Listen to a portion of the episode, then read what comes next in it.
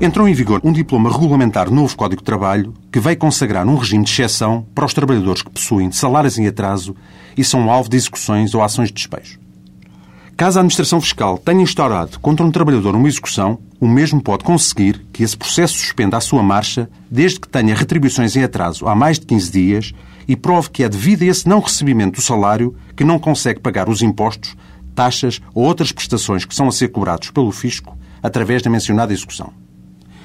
Tal suspensão da execução fiscal manter-se até dois meses após o pagamento das retribuições em dívida.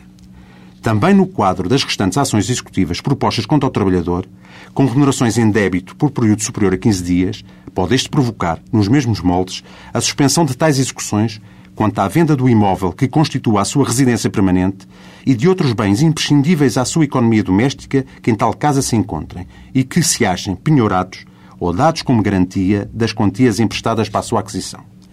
Finalmente, no caso da execução de uma sentença de despejo que tenha tido por fundamento a falta de pagamento de rendas,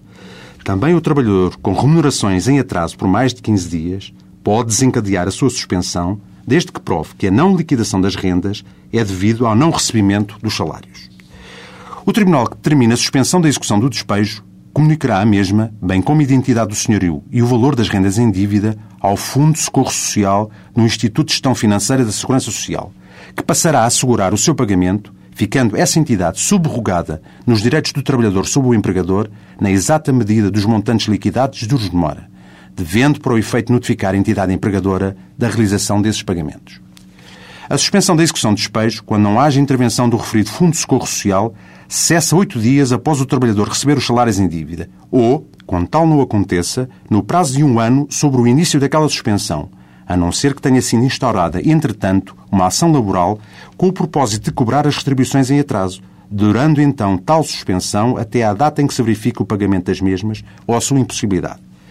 Após requerido o levantamento da suspensão da execução de despejo, o trabalhador inquilino tem 10 dias para provar o pagamento das rendas e outras prestações em singelo, ou seja, sem qualquer multa ou juros de mora.